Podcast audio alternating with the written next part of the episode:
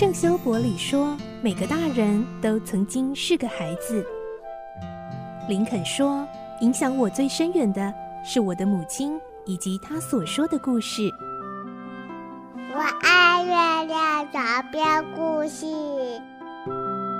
晚安，月亮床边故事。小青姐姐邀请每一位大孩子、小孩子一起听故事，不管多忙，也要和你一起听故事。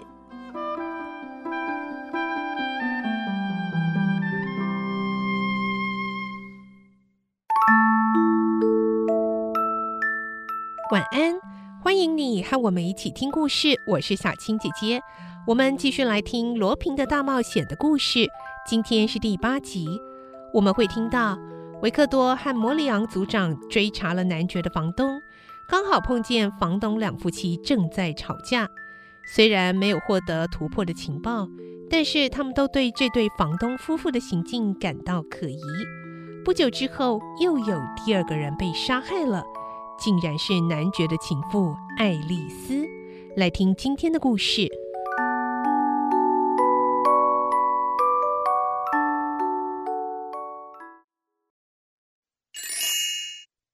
罗平的大冒险第八集，第二件杀人事件。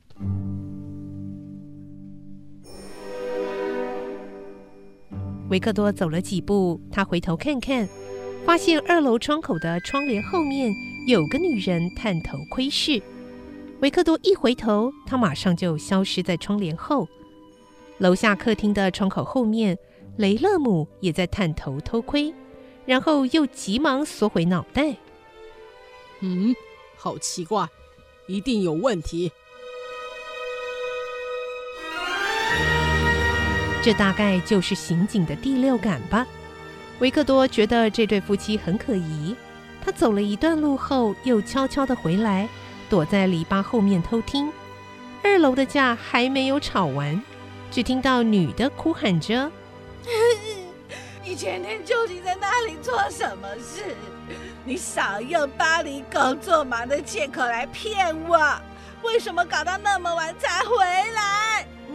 雷勒姆低声咕哝了几句，维克多听不清楚。闭嘴！你这个龌龊的骗子，大骗子，骗子，骗子，骗子！打你，可恶，打你！女人吼骂得好大声，还听到了打巴掌的声音，随后还听到了女人的尖声吼叫。不管，不管！维克多等待片刻，直到没有再听到声音，才回到车站。摩里昂组长已经先回来了，他嘴上叼着香烟。坐在椅子上看晚报。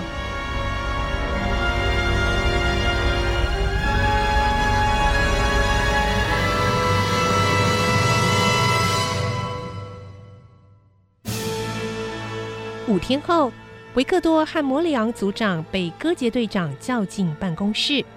戈杰队长对他们说：“特罗雷男爵的杀人嫌疑很大，但就是找不到证据证明他是真凶，他不肯认罪。”拘留期限又只到今天，唉，我不得不释放他。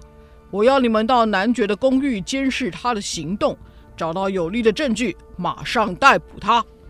两人带着男爵离开警局，另外还有两名警员随行，以测安全。维克多在摩里昂组长的耳边轻声说：“组长，到男爵家之前，我们先去爱丽丝的公寓。男爵和爱丽丝见面。”可能会谈些什么？也许我们可以发现一些有参考价值的线索。呃，不行啊！队长命令我们直接送男爵回家啊！男爵闭着眼睛，低垂着头，表情很沉重。到了男爵的公寓，公寓前的路上有两名便衣刑警守着。维克多和摩里昂带着男爵上到五楼，按了门铃，门开了。女仆探头看了看，男爵进入屋里，两人也要跟进去时，有人慌忙跑上楼，是在爱丽丝的公寓外负责监视的刑警之一。怎么了？那个那个女人，呃，被杀死在公寓里了。什么？是爱丽丝吗？是的，被勒死的。而且已经死亡多日。多日？难道是男爵被带走的那一天？对。呃，可是从那天开始，我们都依照你的命令，日夜监视那个房间。有没有看到任何人进去？没有，我们轮班守在门外。你们没有进去过吗？是的，因为她一个女人独居，我们不方便进去。呃，这些天里面一点声响都没有，我们也觉得奇怪，只是没想到，呃，她会被勒死。哎，好，知道了，等一下立刻过去。维克多匆忙进入屋里，告诉男爵：“你的情妇被人勒死了。”一定有人晓得你把债券藏在他那里，所以去找他。此时，男爵夫人正拥抱着男爵，庆幸他获释回来。听到维克多的话，惊讶地推开了男爵，泪眼汪汪地看着他，简直不敢相信。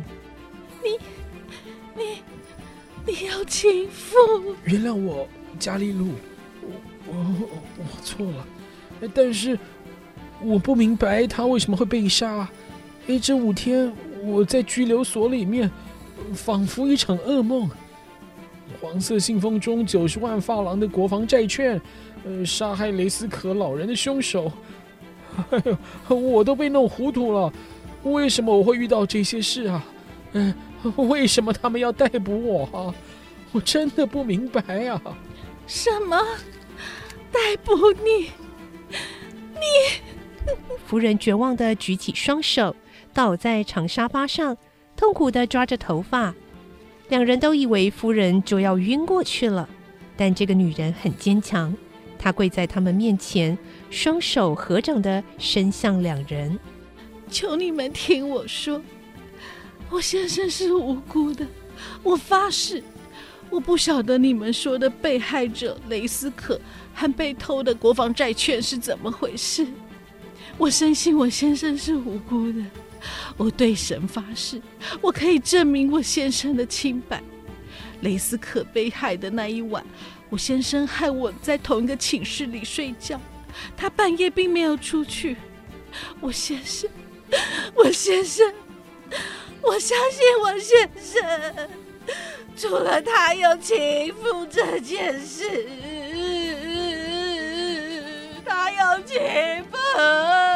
夫人声嘶力竭的哭喊着，被心爱的先生背弃，满怀悲伤和怨恨。她用双手蒙着脸，哭得好心酸。夫人真情流露，毫不虚伪。维克多无可奈何地安慰了她几句，就和摩里昂组长离开房间。组长说：“我们赶快到爱丽丝的公寓。”两人对在走廊上走来走去的老女仆说。你留意一下男爵夫人，楼下有远景，有事可以告诉他们。交代完毕，两人随即坐进车子。维克多想着，又有一个人被杀，黄色信封竟引起连续杀人事件，而犯人是谁，到现在还是个谜。